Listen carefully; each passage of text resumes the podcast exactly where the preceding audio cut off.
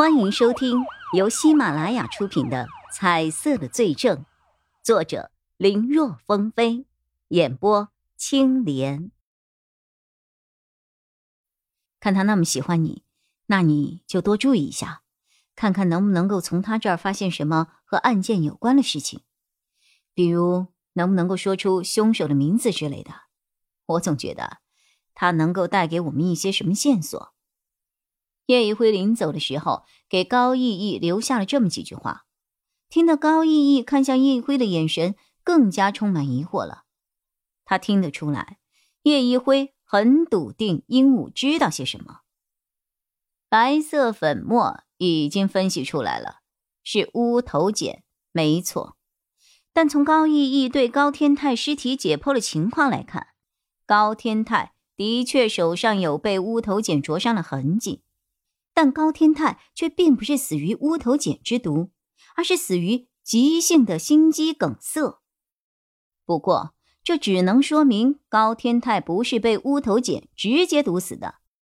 乌头碱的致死量是二到四毫克，高天泰本来心脏就有问题，那么即使是使用少量的乌头碱，也有可能因为其刺激而引发急性的心梗，从而导致死亡。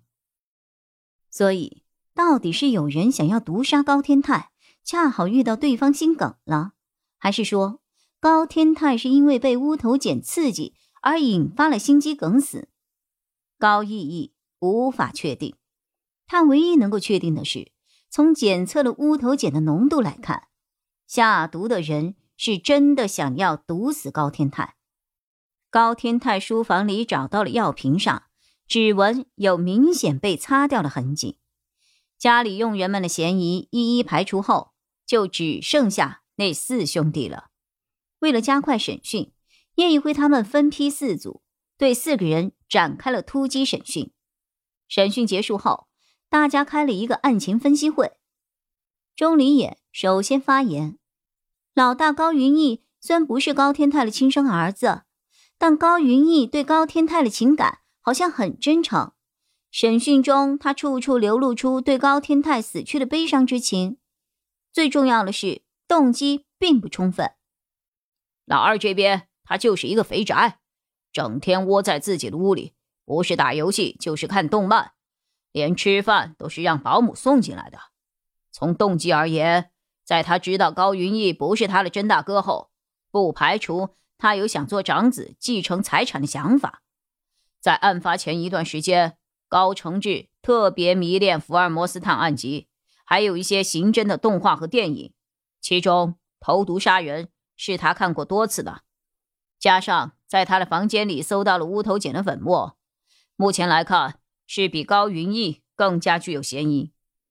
老三高才勇心机颇深，对于高云逸不是自己亲哥的事情，应该早就知道了。老四高德信从审讯来看。没有任何问题，他对高天泰的死也表示不可置信。高德信说：“他不相信大哥高云逸会杀死父亲。”叶一辉一直没有说话，只是默默的听着。这个时候，他突然开口了：“大家觉得高德信真的没有问题吗？”高德信他能有什么问题啊？大家对叶一辉的想法不是很理解。现在的情况已经很明白了。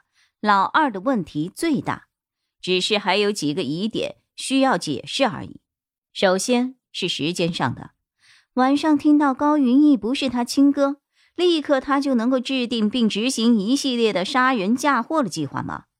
这种可能性不大。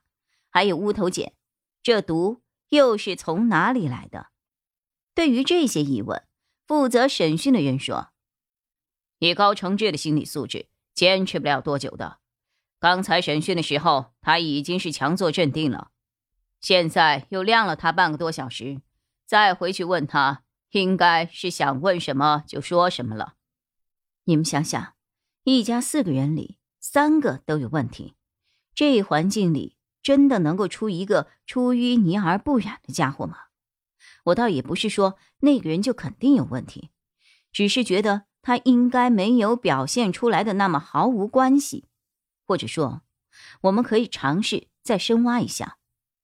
对于叶一辉的这个想法，大家并不赞同。叶一辉也知道会是这么一个结果。老四高德信的审讯记录和视频，他也看过了，的确看不出任何的问题。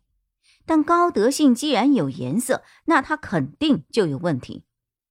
问题要一个一个的解决，那就先从老二高承志开始吧。和负责审讯的警员说的一样，高承志在审讯室里晾了一个小时。